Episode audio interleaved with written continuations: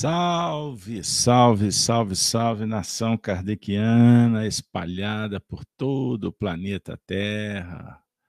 Boa noite para todos. É com muita alegria que estamos de volta para mais uma transmissão direto da Fraternidade de Estudos Espíritas Allan Kardec, a FIAC Minas, fundada no dia 1 de abril do ano de 2008 nos reunimos às terças-feiras para realizar o estudo Evolução em Vida, que nós fazemos de, é, na casa, com o público, mas em face às interrupções das atividades, nós estamos fazendo direto do estúdio. Abraçando a todos que estão conosco, sejam bem-vindos, que nós possamos ter nesse momento aquele encontro bendito de amigos.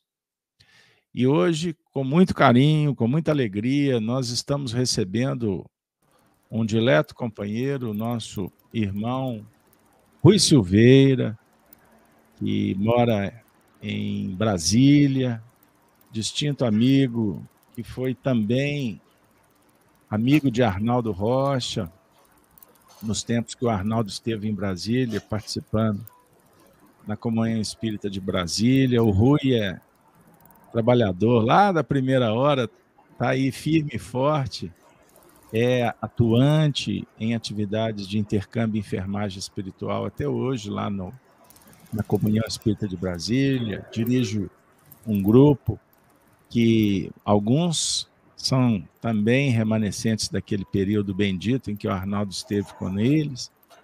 E o Rui face a, a essa amizade com Arnaldo, nós, Providência Divina, nos aproximou e hoje estamos aí juntos, trabalhando na FIAC, com o Evangelho pela manhã e com outras atividades. Então, nós vamos dar as boas-vindas para o Rui. E, Rui, seja bem-vindo. E eu vou te pedir para você chegar chegando e já logo fazer a prece que vai abrir as tarefas da noite. Por favor, boa noite. Boa noite, Beto. Boa noite, web amigos. Agradecidos pela acolhida.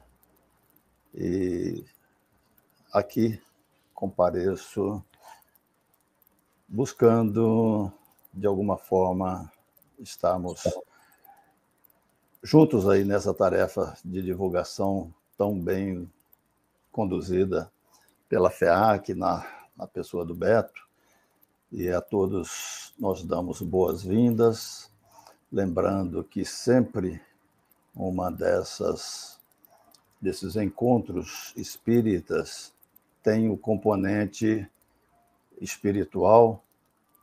Então, pedindo aos nossos benfeitores que estejam conosco, nos ajudando em todos os passos da programação, é, inclusive acolhendo os nossos irmãos espirituais visitantes, porque, de modo geral, todos nós sabemos, são numerosos. Então, busquemos, a convidando a todos, buscarmos as bênçãos do Pai Amantíssimo, a proteção de Jesus, elevemos os nossos pensamentos ao alto e vamos rememorar aqueles relatos históricos em que Jesus se reunia com a gente simples do povo nas tardes quentes da Galileia para falar a, respeito do reino dos céus.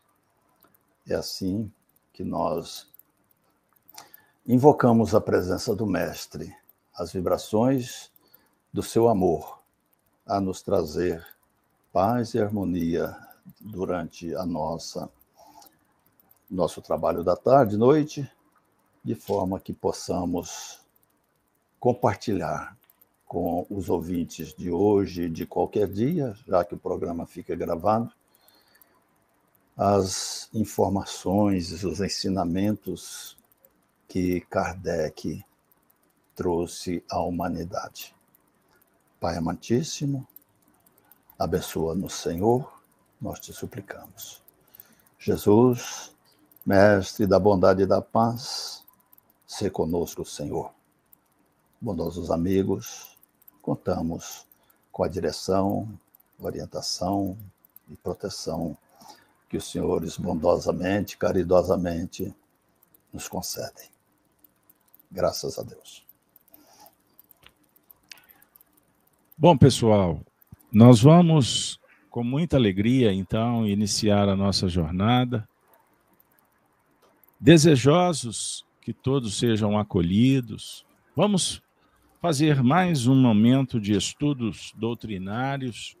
Lembrando que o Espiritismo é uma chave que abre os portais da imortalidade, essa doutrina sacrossanta, que foi superentendida por Jesus, supervisionada, junto a Allan Kardec, aquele que teve a missão de coordenar o trabalho do pensamento do Cristo junto à humanidade. Então, todos sejam bem-vindos, acolhidos no nosso lar. E, da mesma forma, muito obrigado por vocês estarem nos recebendo em suas casas, que a gente possa levar aquela mensagem de esperança, de fé, de amor, Vamos juntos construir um mundo melhor. Eis o objetivo. Então, eu gostaria de, inicialmente, é, para aqueles que estão chegando agora, vou apresentar o Rui de novo como um grande amigo que veio participar conosco, colaborando no estudo da noite. Então, que o Rui possa ser acolhido por todos vocês, que todos possamos juntos é, entrar nessa nave e viajar com Jesus, ele que é o nauta da nossa vida. Pois bem, o tema de hoje: precursores da aristocracia do futuro. Emblemático, intelectualizado. Afinal de contas, que tema é esse? Então vocês sabem que o nosso trabalho na FEAC ele é pautado na obra espírita, com Kardec. Então, nós vamos trazer um momento histórico. É um texto que foi atribuído a Allan Kardec e está publicado no livro Obras Póstumas, intitulado As Aristocracias. E eu gostaria de dizer para vocês, aliás, eu quero convidá-los para que a gente possa, ao final dialogarmos sobre o, o porquê do tema precursores da aristocracia do futuro. Combinado, pessoal? Combinado, Rui? Então eu vou agora vou disponibilizar Vejam bem, hein? Vou disponibilizar o próprio texto, que está, conforme eu disse, no livro Obras Póstumas. Então, nós vamos fazer aquele trabalho de leitura comentada. Fechou aí. Vamos junto? Bora lá? Então, eu peço a paciência de vocês, porque não é um texto curto. Mas a gente vai, naturalmente, navegando aqui de uma forma que possa ficar agradável e inteligível para todos. Pois bem, então eu convido o Rui para nos acompanhar. E, Rui, à medida em que a gente for fazendo a leitura, você também fique à vontade caso queira nos interromper. Beleza? Então vamos lá. Kardec vai apresentar um estudo inicial sobre as aristocracias. Afirma o mestre. Aristocracia vem do grego aristos, o melhor, e kratos, poder. Olha que interessante. O melhor poder. Aristocracia, pois, em sua acepção literal, significa poder dos melhores. Há de se convir que, em sentido primitivo, tem sido, por vezes, singularmente deturpado. Mas vejamos que, que influencia o espírito. Que, desculpe, desculpe, só um minutinho. Só para que a gente é, porque as traduções aqui costumam trazer algumas dificuldades. Que no sentido primitivo foi por vezes singularmente desviados. Mas vejamos que influência o Espiritismo pode exercer sobre a sua aplicação. Para esse efeito, ou para isso, tomemos as coisas no ponto de partida e acompanhemos-las através das idades, a fim de deduzirmos daí o que acontecerá mais tarde. Bora lá. Em nenhum tempo, em nenhum, nem no seio de nenhum povo, os homens em sociedade hão podido prescindir de chefes. Com estes, deparamos nas tribos mais selvagens. Decorre isso de que, em razão da diversidade das aptidões e dos caracteres inerentes à espécie humana, há por toda parte homens incapazes que precisam ser dirigidos. Homens francos que reclamam proteção. Paixões que exigem repreensão. Daí a necessidade imperiosa de uma autoridade. É sabido que nas sociedades primitivas essa autoridade foi conferida aos chefes de família, aos antigos, aos anciões. Numa palavra, aos patriarcas. Essa é a primeira de todas as aristocracias. Vamos continuar. Tornando-se numerosas as sociedades, a autoridade patriarcal veio a ficar impotente em certas circunstâncias. As querelas entre povoações vizinhas deram lugar a combates. Fez-se mister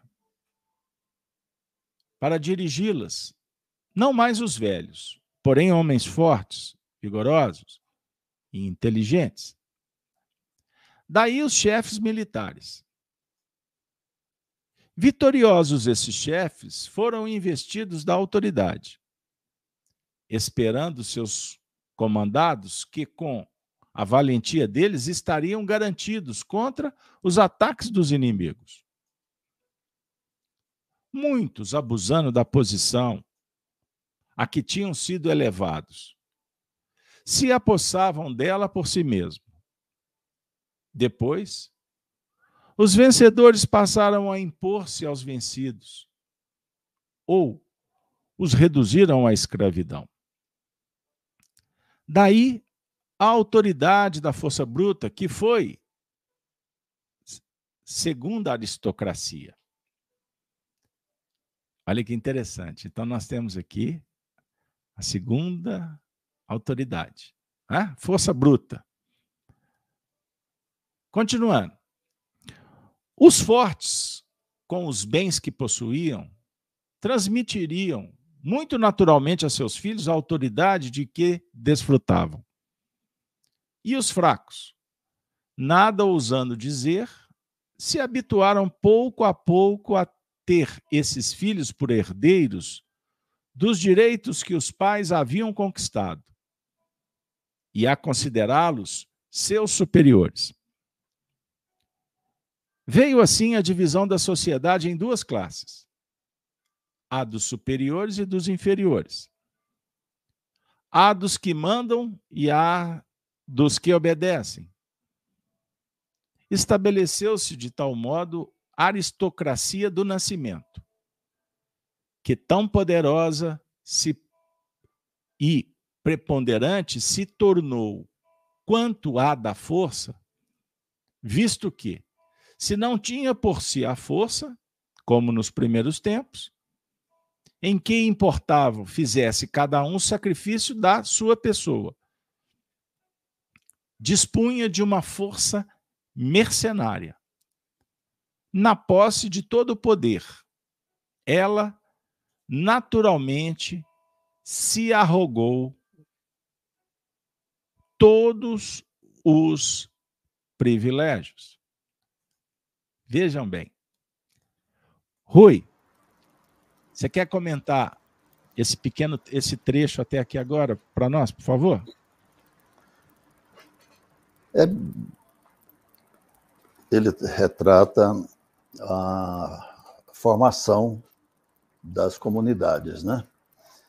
Vem mostrando o que acontece no pequeno clã familiar, à medida que o clã vai crescendo, vão sendo necessárias estabelecimentos de regras de convivência e muitas vezes naqueles tempos ou naquelas comunidades que porventura hoje em dia ainda estejam nesse patamar evolutivo, ainda prevaleça essa eh, essa dimensão diminuta do, do, do, da comunidade, muitas vezes a vizinhança impõe ou é levado ao uso da força bruta e aquela primazia antes prevalecente de autoridade da, da idade do, do, dos patriarcas é abandonada e a outra vai sendo evolu é, tomando lugar. E ele mostra que é um, é um exame muito bem, é uma descrição muito bem feita, que nos mostra o crescimento das comunidades, né, como no, no início de cada, de cada clã, de cada região. Isso não é um fenômeno, uma observação do planeta como um todo, mas de que aconteceu simultâneo e acontece ainda simultaneamente em pequenas comunidades que vão agregando mais componentes e vão se formando.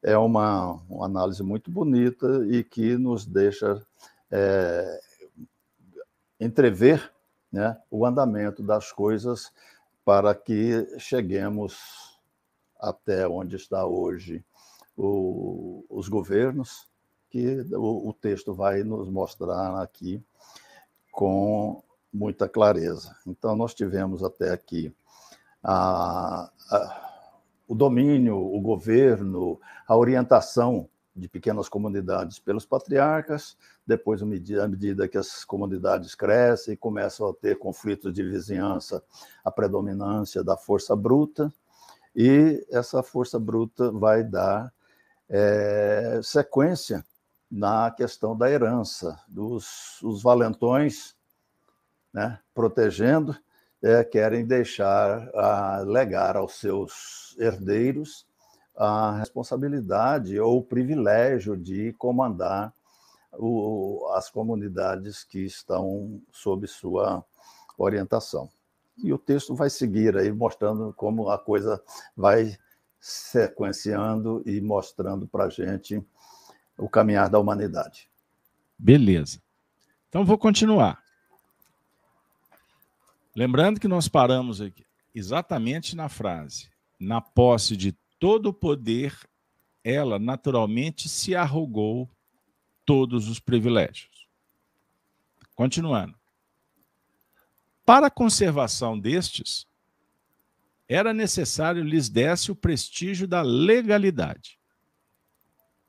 Ela então fez leis em seu próprio proveito, o que lhe era fácil, pois que ninguém mais as fazia. Como isso, entretanto, não bastasse, juntou aos privilégios o prestígio do direito divino para torná-los respeitáveis e invioláveis, a fim de lhes assegurar o respeito das classes submetidas, que cada vez mais numerosas se faziam e mais difíceis de ser contidas. Mesmo pela força, um único meio havia: impedi-las de ver claro isto é, conservá-las na ignorância. Então, o poder divino é a, a invocação da, da, dos próprios recursos religiosos, místicos. Continuando. Se a classe superior houvesse podido manter a classe inferior sem se ocupar com coisa alguma, tê-la-ia governado facilmente durante ainda longo tempo.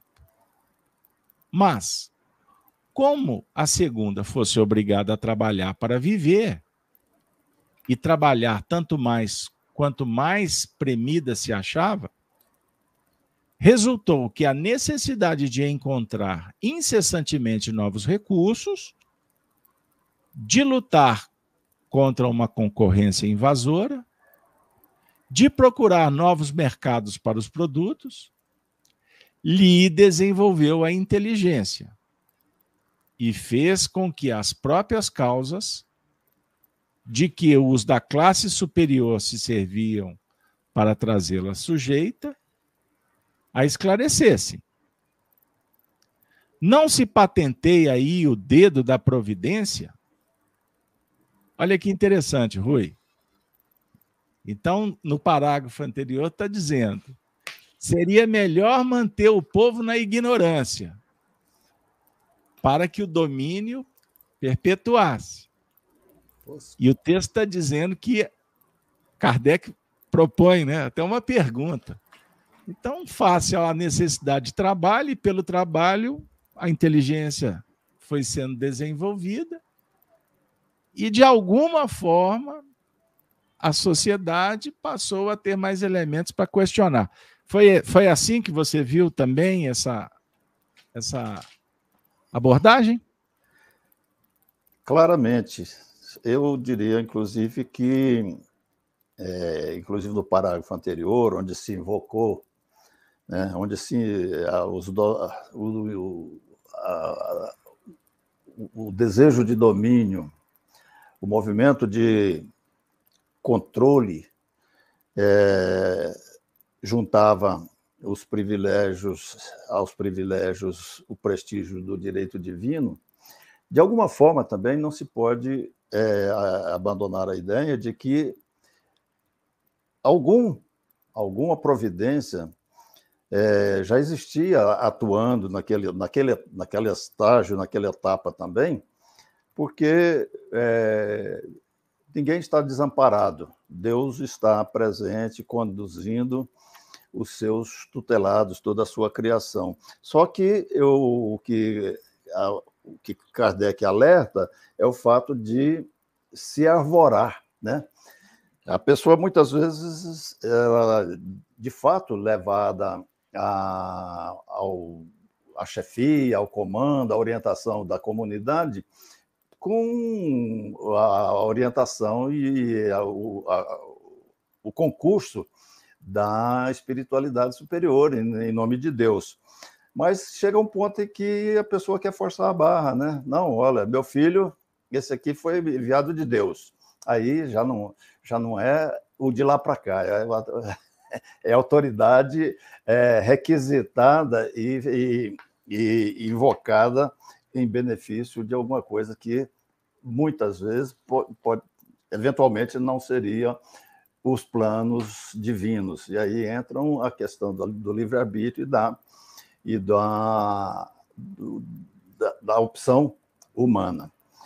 Agora, mais adiante, ele, o Kardec traz à baila essa é, que ele retrata numa pergunta, o dedo da providência, porque na medida que as comunidades subjugadas ou submissas ou menos favorecidas é, monetariamente, materialmente, precisam é, se alimentar, precisam sobreviver e eles foram criando necessidades, foram criando recursos e esses recursos eles desenvolveram a inteligência. E aí é, a providência divina, no caso, né, nós podemos deduzir que a determinação de das reencarnações obedece aos, aos princípios e, às, e, as, e a, a, a, vontade divina, no caso aqui, né, que são princípios da, na, no mundo espiritual, com é, base na justiça, na, na, na, no progresso. Então, entre a, suponhamos, entre a classe operária, nasce ali um gênio, um sujeito, uma pessoa dotada de é, valores que vão se destacar, e isso faz com que o meio em que ele se encontra vá adquirindo mais menos submissão àquela classe dominante. E aí, esse seria, é o ponto que Kardec destacou da providência divina, fazendo com que os inferiores cresçam é, em direção ao, aos superiores, reduzindo assim os sofrimentos a que normalmente se impõem, porque é, é, muito comum que quem esteja no poder seja um tanto despótico e, e não tenha é, medidas para a busca do lucro. Muito bem. Então vamos lá, vamos prosseguir. A classe submetida viu com clareza as coisas, viu a fraca consistência que lhe opunham e, sentindo-se forte pelo número, aboliu os privilégios e proclamou a igualdade perante a lei. Eu gosto muito dessa expressão, Rui. Igualdade perante a lei. Não é a igualdade dentro dessas ideologias que querem passar a régua na sociedade. É perante a lei. Continuando. Esse princípio no seio de alguns povos, marcou o fim do reinado da aristocracia de nascimento, que passou a ser apenas nominal e honorífica. Honorífica. Porquanto já não confere direitos legais. Nós estamos vendo isso no mundo atual, não é? Em alguns países que ainda existem os reis, né, as rainhas, mas não possuem um poder é, é, totalitário, né? Já tem os parlamentos, enfim. Continua. Elevou-se então uma nova potência, a do dinheiro. Por quê? Com o dinheiro se dispõe dos homens e das coisas. Era um sol nascente diante do qual todos se inclinaram. Como outrora se curvavam diante de um brasão. O que não se concedia ao título, concedia-se à riqueza.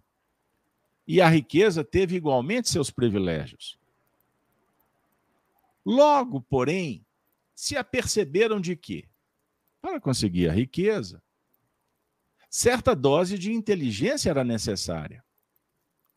Não sendo necessária muito para herdá-la. E de que os descendentes são quase sempre mais hábeis em a consumir do que em ganhá-la. De que os próprios meios de enriquecimento nem sempre são irreprocháveis. De onde resultou ir o dinheiro perdendo pouco a pouco o seu prestígio moral. E tender essa potência a ser substituída por outra, por uma aristocracia mais justa, a da inteligência, diante da qual todos podem curvar-se. Com detalhe, hein? sem se envilecerem porque ela pertence tanto ao pobre quanto ao rico. Que, espetáculo de texto, hein, pessoal? Vejam bem. Já viram aquela história? O Rui, o Rui é bom para isso. Como é que é, Rui? É, é, avô milionário. Como é que é? Repete aí para gente. Você lembra dessa sequência? É mais ou menos isso aí. Avô avô rico, pai nobre, filho pobre. Está com mais condição de querer gastar, né? E não sempre, nem sempre de, de guardar. Então, veja Nesse, bem. Até esse texto aí, esse, esse, esse período lido agora por último, é, Kardec coloca como sendo uma etapa superada, mas a gente, olhando hoje, 160 anos, cento e tantos anos depois de Kardec, a gente percebe que ela está é, em pleno vigor ou, em certos casos, em certas regiões, entrando nessa, nesse, nesse estágio, né? Porque o poder do dinheiro hoje não está superado, como o texto diz. Nós estamos vendo que a realidade é bem outra. Né? O, a, a riqueza tem todos os privilégios, hoje, hoje em dia, mais do que nunca. Então, é, a, a, é uma etapa que será cumprida dentro do desenvolvimento, dentro do, do andar da carruagem aí na, na, no progresso da humanidade, mas a gente constata, pelo menos a minha pobre observação, é que essa, essa, essa etapa, esse estágio, não, não está superado ainda não. É, o interessante, né? Até para a gente poder é, prosseguir, a sua observação é muito pertinente. É, essa, essa narrativa é uma construção a partir de uma observação histórica. E como Kardec era um pedagogo por excelência, ele está escrevendo para todos os públicos, para a gente entender como que se dá o fenômeno, né? Pra o processo para todos os públicos, para todas as épocas, né? para todas as épocas. Porque, por exemplo, eu costumo dizer, só para florear um pouquinho aqui e ajudar o pessoal, que no meio espírita se fala muito em. É natural, inclusive, que a gente está caminhando para o mundo da regeneração. E tem uns afoitos aí que dão datas e tudo mais. Mas cada um interpreta como pode. O interessante é a gente observar o seguinte: que na Terra existem muitos corações que já estão ó, na regeneração há muito tempo. Enquanto o mundo caminha para a regeneração, existem espíritos que estão vivendo é, como brutos da caverna andando em Nova York. Perceberam? Com um celular em Xangai. Né? É, passeando de esqui é, nos lagos aí, mais maravilhosos do mundo, né? Esquiando é, nos Alpes. E, na verdade, sob o ponto de vista moral, estão ainda com profundas necessidades. Perceberam, gente? Então, para a gente entender como é que, como é que a, a proposta ela é atemporal, dialogando com os fatores atuais. Mas vamos em frente, porque o texto promete. Continuando. Será, voltando aqui um pouquinho, é, então a última frase está dizendo: a, a, da inteligência diante da qual todos podem curvar-se sem se envilecerem, porque ela pertence tanto ao pobre quanto ao rico. Beleza. Então agora em frente. Será a última? Será a mais alta expressão da humanidade civilizada? a inteligência substituindo o poder do dinheiro? O próprio Kardec responde: não. A inteligência nem sempre constitui penhor de moralidade. E o homem mais inteligente pode fazer péssimo uso de suas faculdades. Do outro lado, a moralidade isolada pode, muitas vezes, ser incapaz a reunião destas duas faculdades, ou seja, está em destaque, em negrito. Inteligência e moralidade é, pois, necessária a criar uma preponderância legítima a que a massa se submeterá cegamente, porque lhe inspirará plena confiança pelas suas luzes e pela sua justiça. Pessoal, a gente o sentimento que eu tenho é de ficar de joelhos diante de uma abordagem filosófica de tanta profundidade numa antevisão do grande futuro. Então, observem bem, Kardec está falando da massa. A massa vai se curvar. Nós sabemos que o processo evolutivo ele não se dá nas massas. Ele acontece, do ponto de vista do indivíduo que se, que se descola da massa.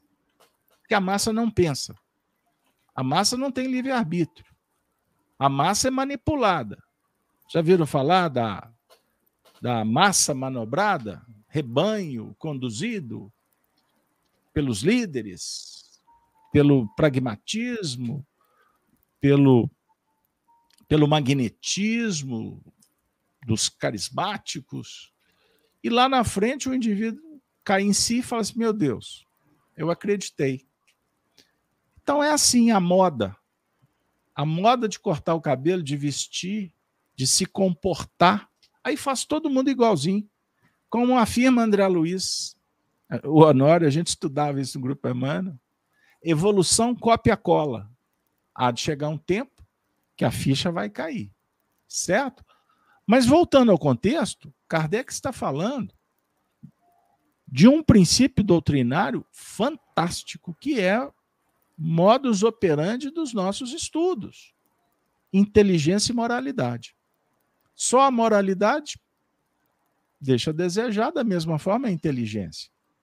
Porque podemos fazer da inteligência mau uso. E estarmos muito bem moralmente, mas sem o desenvolvimento devido quanto às injunções, às circunstâncias da própria evolução das circunstâncias que nos encontramos. Agora, é extraordinário quando Kardec fala a reunião dessas duas faculdades, inteligência e moralidade, como base, né? É necessária para criar uma preponderância legítima que a massa se submeterá cegamente, porque lhe inspirará pela confiança, pelas suas luzes e pela sua justiça.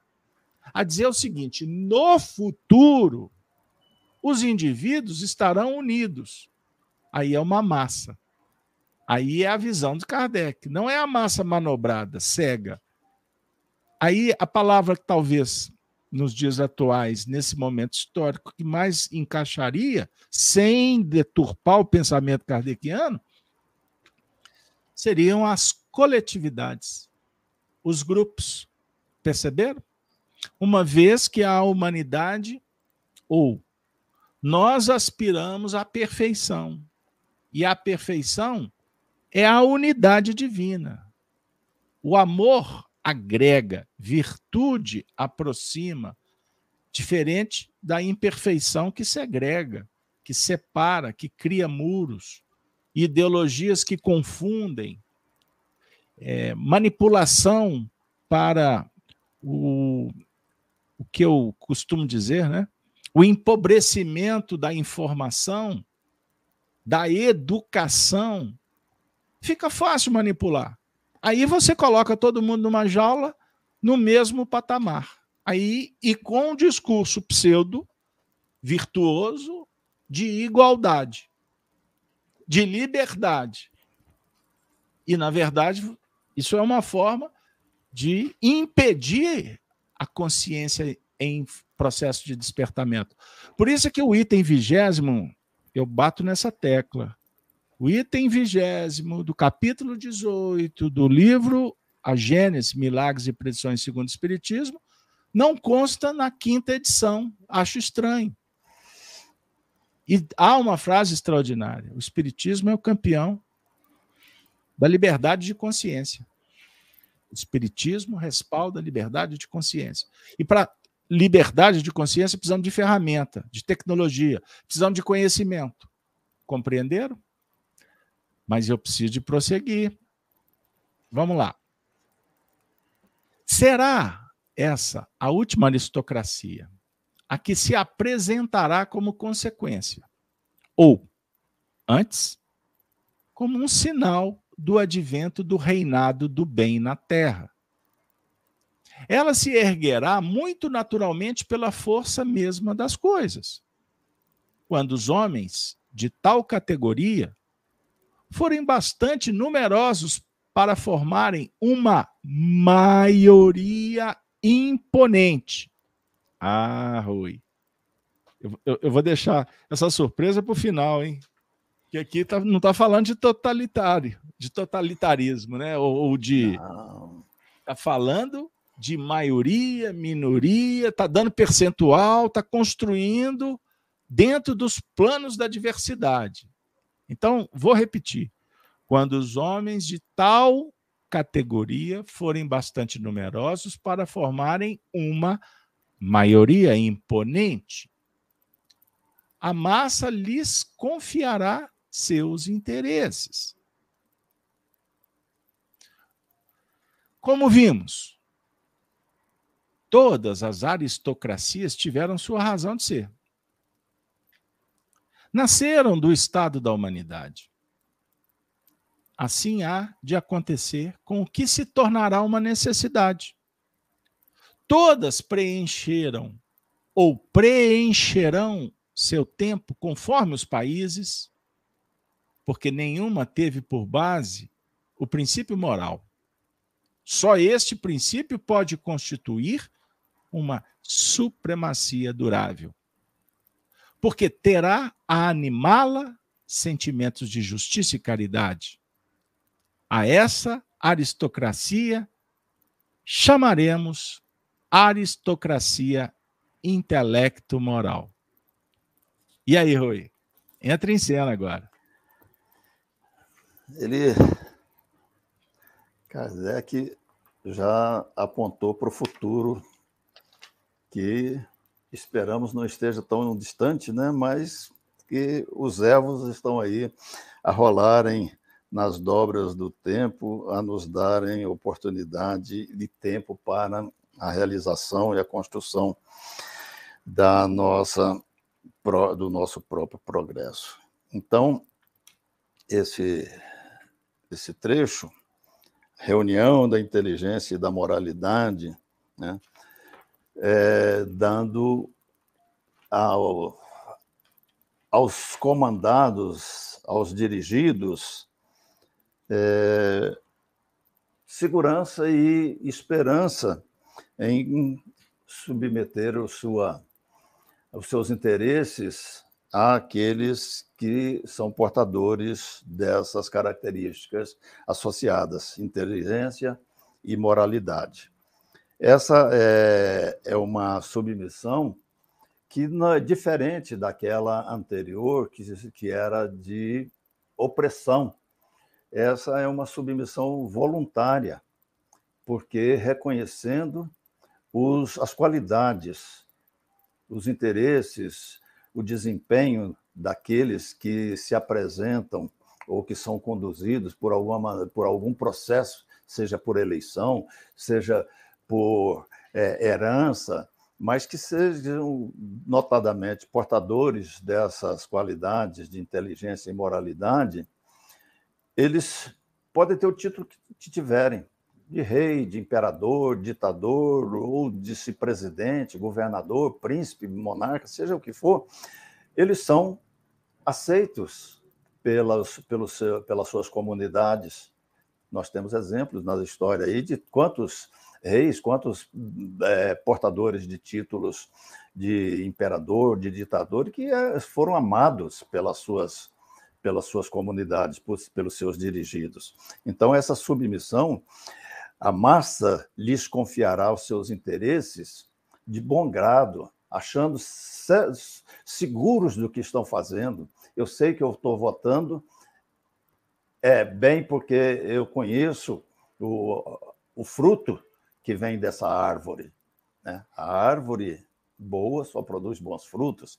Então, é uma submissão gostosa. Os dirigidos não serão mais evoluídos por isso, a, diferença evolutiva permanece, mas aqueles que são é, dirigidos, a quem é buscado a, a, o apoio para a, ocupação de uma posição de mando, de chefia, de comando, é, obtém essa, esse consentimento alegre e, e esperançoso. É... Muito bem. Isso aí, Rui. O, te, o texto, olha, eu não tenho dúvida que o pessoal nosso aqui está empolgado, porque ele é tão claro, ele dá tantas dicas sobre o que aconteceu, o que está acontecendo e o que pode acontecer. Mas vamos em frente. Mas semelhante estado de coisas será possível com o egoísmo e o orgulho, a cupidez que reinam soberanos na terra? Eu acho que todo mundo aqui queria fazer essa pergunta, hein? Como? Com tanto egoísmo, com tanta dificuldade, imperfeições, meu Deus, será possível? Olha o que, que Kardec responde. Surpreende. Responderemos terminantemente. Olha que barato, hein? Que legal. Sim, não só é possível, como se implantará por ser inevitável. Por ser inevitável. Vamos entender por quê. Já hoje, olha que beleza. Já hoje, a inteligência domina é soberana, ninguém o pode contestar. É tão verdade isto que já se vê o homem do povo chegar aos cargos da primeira ordem. Gente, esse texto foi escrito no século XIX, não esqueçam. Essa aristocracia não será mais justa, mais lógica, mais racional, do que a da força bruta, do nascimento ou do dinheiro? Por que então seria impossível que se lhe juntasse a moralidade? Olha que beleza. Ele está desenvolvendo a própria, apoiado na própria descrição histórica. Se houve um progresso até agora, então é inevitável que vai continuar. Por que dizem os pessimistas? O mal domina sobre a terra. Quem ousará dizer que o bem nunca o sobrepujará? Os costumes e, por conseguinte, as instituições sociais não valem cem vezes mais hoje do que na Idade Média? Cada século não se assinala por um progresso? Por que então a humanidade pararia quando ainda tem tanto que fazer? Por instinto natural, os homens procuram seu bem-estar. Se não o acharem completo no reino da inteligência, procurá-lo-ão, algures. E onde poderão encontrá-lo? Se não no reino da moralidade? Olha que beleza. Para isso, torna-se preciso que a moralidade sobrepuje numericamente. Não há contestar que muitíssimo se tem que fazer, mas, ainda uma vez, fora tola, fora tola pretensão dizer-se que a humanidade chegou ao apogeu quando é vista a avançar continuamente pela senda do progresso. Tomem fôlego. Digamos, antes de tudo, que os bons na Terra não são absolutamente tão raros como se julga. Os maus são numerosos. É infelizmente verdade. o que, porém, faz pareçam eles ainda mais numerosos, é que têm mais audácia e sentem que essa audácia lhes é indispensável ao bom êxito.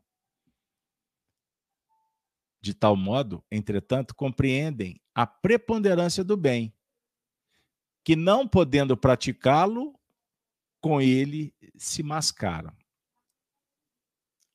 Rui, entra em cena aí, porque esse, esse painel ele é um assunto tão, tão rico. A questão dos maus ousados, os, bem, os bons tímidos. Fala aí para gente. Não dá uma sensação que está faltando luz no fim do túnel? Como é que é essa história? Kardec traz essa muito oportunamente essa primeira pergunta, né? Como é que como é que se pode almejar tanto se são os maus que preponderam na Terra? Né? Será possível que um dia vá ser isso acontecendo com, com a cupidez, o orgulho, o egoísmo sendo soberanos? A gente esperava uma resposta diferente, mas a resposta é terminantemente sim. E aí nós vamos encontrar o porquê que, sim, isso é a destinação. Inevitável, o bem se implantará. E nesse ponto, a Kardec é de uma, um valor extraordinário, porque ele vai nos mostrar é, a caminhada da humanidade sofrendo a melhoria. Ele já compara aqui que a inteligência domina, mas ele não disse a moralidade. A inteligência está a dominar. Isso é, é uma realidade nossa ainda nos dias de hoje. Era no dia do, de Kardec, já observou isso, e prevalece, continua nos dias de hoje. Só que nem sempre a inteligência moralizada, né? fraterna, ela vai precisar de agregar esse outro componente. Mas já é melhor do que a época em que predominava a força bruta, o direito de nascimento e o, o poder do dinheiro. Esse ainda não, não foi suplantado o poder do dinheiro ainda não foi suplantado, mas ele já se vale da inteligência. Quanto nós vemos hoje em dia, quantas, quantas grandes fortunas, famílias endinheiradas, que, é, para não descer para a, a miséria, digamos assim, contratam administradores para os seus bens. Né? Empresas, indústrias, fazendas, contrata alguém que tenha capacidade de administrar, porque os herdeiros não têm a mesma habilidade. Então, a inteligência é, entrando e ainda convivendo com a, o poder do dinheiro. E, infelizmente, né, como é, foi destacado, os maus muito numerosos, muito mais audaciosos, dão a impressão de que são maioria, mas porque o bem é modesto, não se mostra, não, não, não exige destaque. E é, isso permite que os maus se mascaram com as qualidades que, na verdade, não têm para obterem posições, galgarem posições e se prevalecerem dessa situação. Então, é, é, isso é, uma, é um retrato bem, bem fiel, bem aproximado das condições que nós podemos observar nos dias de hoje, né? muita em que nós e que os submissos, os comandados, adquiriram o direito de escolher governantes, dirigentes, vereadores, deputados, mas estão ainda sujeitos ao, à força da propaganda que mascara determinadas qualidades, ou, ou também a fraqueza daqueles que, uma vez eleitos, redirecionam seus propósitos e deixam de cumprir o que prometeu. Então, é um retrato bastante evidente, bastante próximo dos nossos dias de hoje. Ô Rui, agora vai vir a parte boa. Vamos Isso. lá? Vai mexer com o número, inclusive. Vamos embora. Os bons, ao contrário, não fazem alarde das suas boas qualidades. Ah, essa parte aqui que é o desafio. Porque tem muito idealista que começa a entrar nas escolas do bem e já logo querem voltar à faixa anterior. Ou seja, quer mudar, quer revolucionar e esbarra nas próprias imperfeições e vai acabar repetindo. Mas vamos lá. Os bons, ao contrário, não fazem alarde das suas boas qualidades, não se põem em evidência. Donde pare parecerem tão poucos numerosos. Pesquisai, no entanto, os atos íntimos praticados sem ostentação e em todas as camadas sociais. Deparareis com criaturas de natureza boa e leal em número bastante a vos tranquilizar o coração, de maneira a não desprezardes da humanidade. Depois, cumpre também dizê-lo, entre os maus. Muitos há que apenas o são por arrastamento e que se tornariam bons desde que submetidos a uma influência boa. Admitamos que em 100 indivíduos, essa conta aqui que é boa, hein, pessoal? Em 100 indivíduos, haja 25 bons e 75 maus. Destes últimos, 50 se contam que o são por fraqueza e que seriam bons se observassem bons exemplos. E, sobretudo, se tivessem sido bem encaminhados desde a infância. Dos 25 maus, nem todos serão incorrigíveis. Olha que beleza. No estado atual das coisas, os maus ainda, em maioria, e ditam a lei aos bons. Olha que interessante. Suponhamos que uma circunstância qualquer opere a conversão de 50% deles. Os bons ficarão em maioria e, a seu turno, ditarão a lei. Dos 25, outros francamente maus. Muitos sofrerão a influência daqueles, restando apenas alguns incorrigíveis sem preponderância. Agora ele vai dar um exemplo para ilustrar o que acabamos de dizer. Há povos no seio dos quais o assassínio e o roubo são a normalidade, constituindo exceção bem. Nos povos mais adiantados e mais bem governados, ele cita a Europa, o crime é a exceção. Acuado pelas leis, ele nenhuma influência exerce sobre a sociedade. O que nesses povos ainda predomina são os vícios de caráter. O orgulho, o egoísmo, a cupidez com seus cortejos. Por que, progredindo esses povos, os vícios não se tornariam a exceção?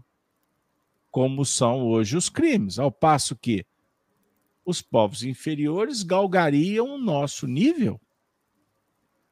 Negar a possibilidade dessa marcha ascendente fora negar o progresso. Certamente, chegar a tal estado de coisa não pode ser obra de um dia. Mas se há uma causa capaz de apressar-lhe o advento, essa causa é, sem nenhuma dúvida, o Espiritismo. Eu vou ficar por aqui. Daqui a pouco eu volto. Mas eu queria que o Rui falasse mais desses números, dessa comparação que o Kardec trouxe aí para gente. de 100 indivíduos, há 25 bons e 75 maus. Fala para nós aí, Rui, você que está fera aí na equação. Essa. Kardec, com a sua didática, é perfeito, né? Ele é fantástico para fazer uma exposição, discorrer a respeito de, uma, de um tema. E essa comparação de reduzir, de tomar por base 100 indivíduos, ela é, muito, ajuda muito a gente a compreender as coisas, porque os, as dezenas de bilhões de habitantes que compomos é, os moradores dessa casa, dessa morada da casa do Pai, chamada planeta Terra, né? As, em dezenas de bilhões, nós estamos em posições próximas, mas poderíamos dizer que cada um ocupa uma posição dentro de uma escala que vai de 0 a 100, de 0 a 1000, seja lá quanto, quanto a gente queira colocar. E eu, didaticamente, Kardec coloca aqui 100 indivíduos, ele divide em quatro classes, quatro, três grupos, né? 25 no, no, na base, 25 no topo, 50 na, na média. Isso aqui é uma escala de bondade, né? não é uma escala financeira, mas tem uma certa similitude com ah, o, o, aspecto também é, que a gente que grita mais aos nossos olhos, nos chama mais atenção a, a, a posição financeira. Mas ele, ao colocar em três grupos, ele não disse, mas está implícito que existem dentro do 100 aqui posição distinta para cada um. O, o que está na posição 1, ele está próximo do que está na posição 2, mas não está não tá na mesma posição. Não são 25 iguais na base e nem 25 iguais no topo. A inteligência nos indica que isso é impossível. Né? Nós não somos feitos em, em formas, em, nós não somos formatados é, em máquinas. Nós somos indivíduos que conquistamos cada qual o nosso, a nossa, nossos valores, nossas qualidades. Então, é, o 100 aqui nós, nós eu os coloco, né? Eu acho que é, é, é lógico para todo mundo, cada um num degrau. Nós temos 100, 100 degraus na escala de bondade. Os primeiros 25 com zero, o, o primeiro, né, digamos, zero bondade. O, o, segundo degrau, já um pouquinho de bondade. O 25 da, da, da, escala interior já tem alguma bondade conquistada. E assim vai. O 75, lá no topo da escala, já é um sujeito poderosíssimo, bom a não mais. Né? E o, o 100, o colocado lá na, na, última posição, é o, é o que já adquiriu toda a bondade é, disponível. E aí o, o Kardec nos chama a atenção para o, o passar do tempo. Né? À medida que os 25 bons vão convivendo com os menos bons, eles vão recebendo exemplos, vão recebendo valores e vão crescendo também, a ponto de que, no final de um determinado período, a, a bondade terá ganhado uma posição bastante diferenciada daquela do, do início da caminhada, porque é, a pressuposição aqui é que o fator tempo está atuando dentro desse, desse modelo, dentro dessa, dessa, desse, dessa comunidade, promovendo a oportunidade de crescimento de, daqueles que estão menos evoluídos. E a doutrina espírita vai nos mostrar tudo isso aí de maneira muito mais é, amplificada, até porque né, a nossa o, quando colocamos os fatores trazidos pela doutrina espírita, a coisa fica mais clara, embora também um pouco mais complexa, porque é, ao colocarmos o, a realidade, reencarnação dentro desse conjunto, a doutrina espírita nos vai mostrar que os integrantes do topo da pirâmide vão nascer junto dentro daqueles que estão classificados em menor é, padrão de aquisições. E aí a coisa fica mais bonita ainda. Mas é, é, é bem lembrado, já está destacado, que o fator a ajudar para que isso tudo caminhe bem é o Espiritismo. Né? E Muito bem. A, a, a humanidade há de se achegar às teses, às realidades reveladas pelo Espiritismo.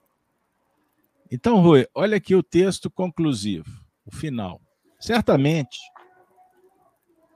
chegar a tal estado de coisas não pode ser obra de um dia.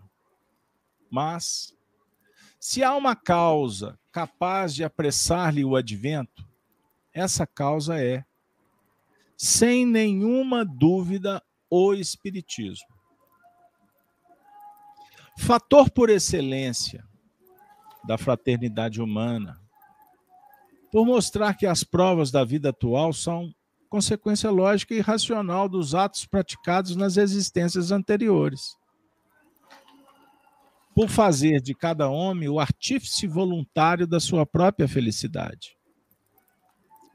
A vulgarização universal do Espiritismo dará em resultado, necessariamente, uma elevação sensível do nível moral da atualidade apenas elaborados e coordenados, já os princípios gerais da nossa filosofia hão congregado em imponente comunhão de ideias milhões de adeptos espalhados por toda a Terra.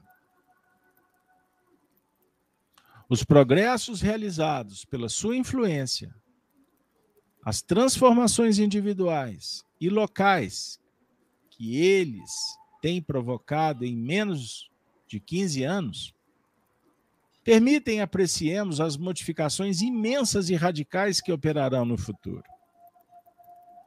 Mas, se graças ao desenvolvimento e à aceitação geral dos ensinos dos espíritos, o nível moral da humanidade tende constantemente a elevar-se, Singularmente se iludiria quem supusesse que a moralidade preponderar sobre a inteligência. O Espiritismo, com efeito, não quer que o aceitem cegamente. Reclama a discussão e a luz. Em vez da fé cega, que aniquila a liberdade de pensar, diz ele: não há fé inabalável, senão a que possa encarar face a face a razão, em todas as épocas da humanidade. A fé necessita de base, e essa base consiste na inteligência perfeita daquilo em que se haja de crer. Para crer, não basta ver. É, sobretudo, preciso compreender. Com bom direito, pois podemos considerar o Espiritismo como um dos mais fortes precursores da aristocracia do futuro, isto é, da aristocracia intelecto-moral. Mataram a charada, pessoal, porque o tema precursores da aristocracia do futuro?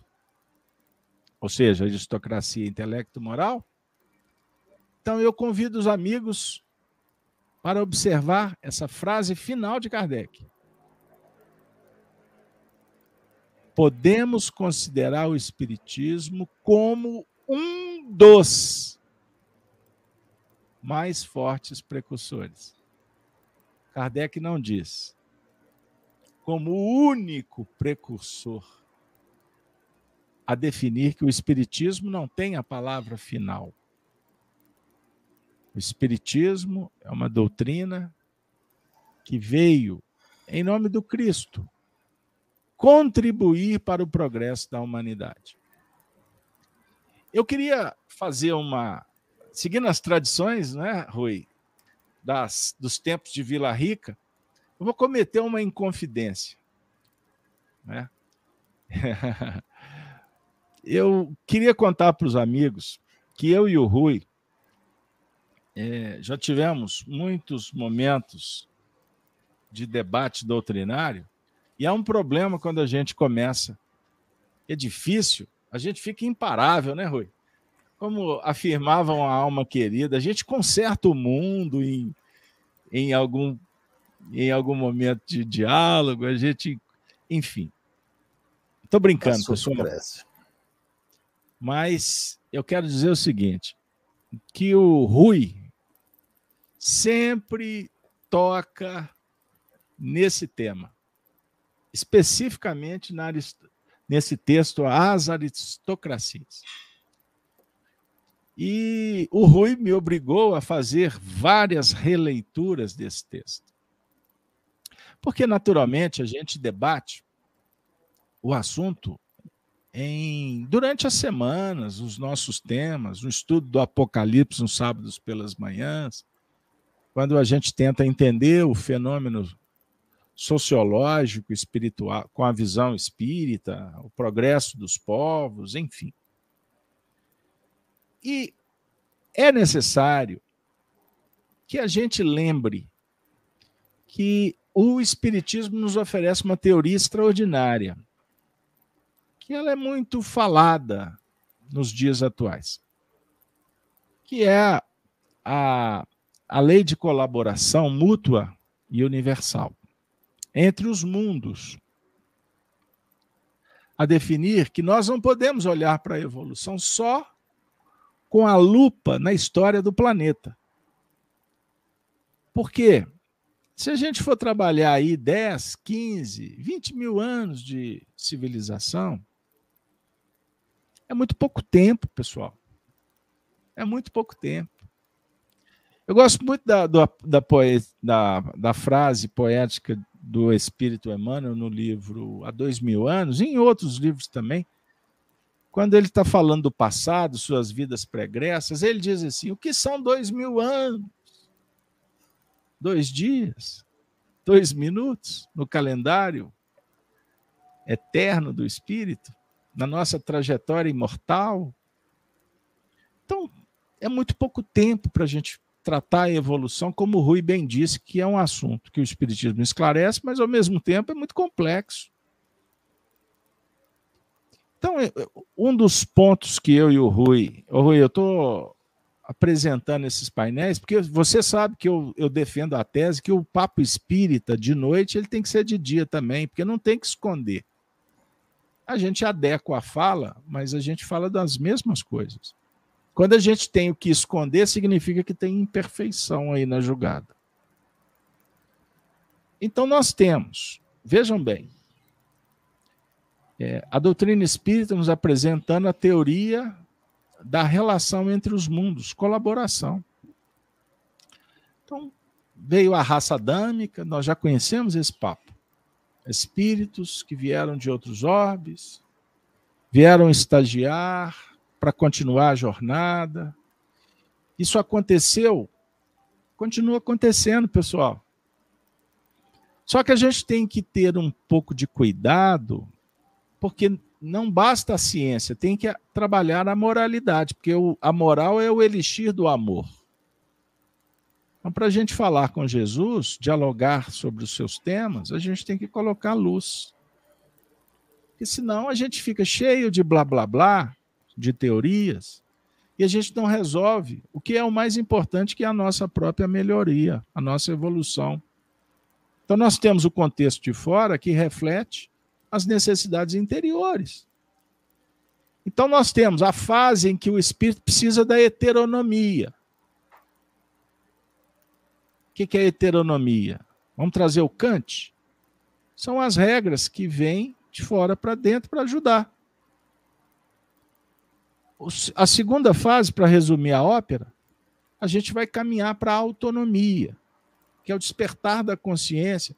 E o Rui falou sobre o ato do dever moral, que é abraçar uma causa, despersonalizá-la.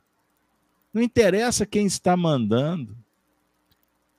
Aliás, o Emmanuel tem uma expressão belíssima, que no futuro não haverá é, essa, esse diálogo de quem manda e quem obedece, e sim de colaboração, de distribuição de tarefas. Então, se hoje eu estou aqui como âncora do programa, eu estou dirigindo o programa. O Rui está aqui seguindo o que, for, o que nós combinamos. Amanhã será ele. E eu virei com a maior boa vontade para seguir o que ele determinar. Ou que nós ajustarmos. Isso independe, isso é indiferente. O importante é o trabalho ser realizado. Agora, para a gente chegar nesse nível, nós temos que trabalhar a inteligência emocional, racional, espiritual. Nós temos que sublimar, nós temos que purificar, nós temos que trabalhar a virtude. E isso não, não se faz a toque de caixa. Então, Emmanuel tem uma expressão que diz que na Terra muitos querem mandar e poucos obedecerem. E tem os críticos que falam que o Emmanuel adota o sistema jesuítico de manipulação, de domínio, então, vejam bem, eu soltei uma pérola essa semana. Essa foi sem querer, viu, viu, Rui? Mas eu gostei. Gostei dela. Eu vou ficar repetindo agora. Nós vivemos o um momento da certeza do achismo. Certeza do achismo. A gente acha que sabe. E, na verdade, não sabemos. Nós estamos vendo a ponta do iceberg e dando opinião. E quando se desconhece, é impossível debater. Aliás, é perda de tempo. Discutir opinião, mas os espíritos estão nos mostrando como é que funciona. Então não dá para você imaginar o mundo espiritual sem uma hierarquia. Só que a hierarquia é moral. Não tem privilégio não tem premiação e nem repreensão nas faixas superiores. Por isso, Rui, é muito bom a gente conviver com aqueles que sabem mais, com os pares e também com aqueles que sabem menos, porque nós estamos tentando trabalhar com Jesus. Considerações gerais e finais para nós, Rui. O que que te chamou a atenção no nosso encontro? Essa, esse tema ele merece uma sempre uma, uma volta a ele, né? Por nos mostrar, por nos alertar para o fato dessa realidade inquestionável da desigualdade. Não para que nós estejamos querendo nos comparar, a comparação é sempre doentia, sempre prejudicial, porque nós ou nos arvoramos em o último biscoito do pacote, ou nós nos colocamos lá no embaixo do, do chinelo, nos considerando é, candidatos à depressão. A comparação, não para essa comparação, mas temos ciência de que a desigualdade é uma realidade inquestionável da natureza da criação. E essa, você lembrou aí ao final, e eu acho que é o ponto culminante também de todos os estudos, sem desmerecer, o texto todo é, é, é pleno de ensinamentos. Na vida real, que a gente tem uma certa notícia, que é o que acontece no mundo espiritual, não tem que ir, não tem quem indique. A, a preponderância, a, o valor se destaca pela própria apresentação fluídico-vibratória do indivíduo, a ponto de o superior transitar entre os inferiores sem ser percebido. Essa é a verdadeira autoridade, essa é a verdadeira, em grau crescente, a preponderância da autoridade intelecto-moral. É, estamos todos imersos nesse processo. Um dia, oxalá não esteja tão distante, estaremos também galgando posições mais significativas. Deus nos Por dá isso, o tempo. Ô Rui, sem que você soubesse, eu gosto muito de contar os bastidores. Para falar para o pessoal que a gente não vem para cá com caso pensado, não. Nós somos orquestrados, nós somos ordenados, nós somos conduzidos. Qual foi a última frase que você usou? Por favor, repita. Deus nos dá o tempo. Você não sabia. Um amigo presente da noite, Efigênio Sales Vitor, soprou no meu ouvido. É, o, nosso, o livro Caminho, é o patrão Verdade. do nosso grupo. Pegue o livro Caminho, Verdade e Vida e encerre o encontro com o nosso benfeitor Emmanuel. E se você me permite, eu vou seguir a ordem, a orientação. Você sabe qual que é o tema? Diga. O tempo. O tempo. Aquele que faz caso do dia, para o Senhor o faz. Paulo, Romanos 14, 6. A maioria dos homens não percebe ainda os valores infinitos do tempo. Existem efetivamente os que abusam dessa concessão divina. Julgam que a riqueza dos benefícios lhes é devida por Deus. Seria justo, entretanto, interrogá-los quanto ao motivo de semelhante presunção. Constituindo a criação universal patrimônio comum, é razoável que todos gozem as possibilidades da vida. Contudo, de modo geral, a criatura não medita na harmonia das circunstâncias que se ajustam na Terra em favor de seu aperfeiçoamento espiritual. É lógico que todo homem conte com o tempo. Mas, se esse tempo estiver sem luz, sem equilíbrio, sem saúde, sem trabalho,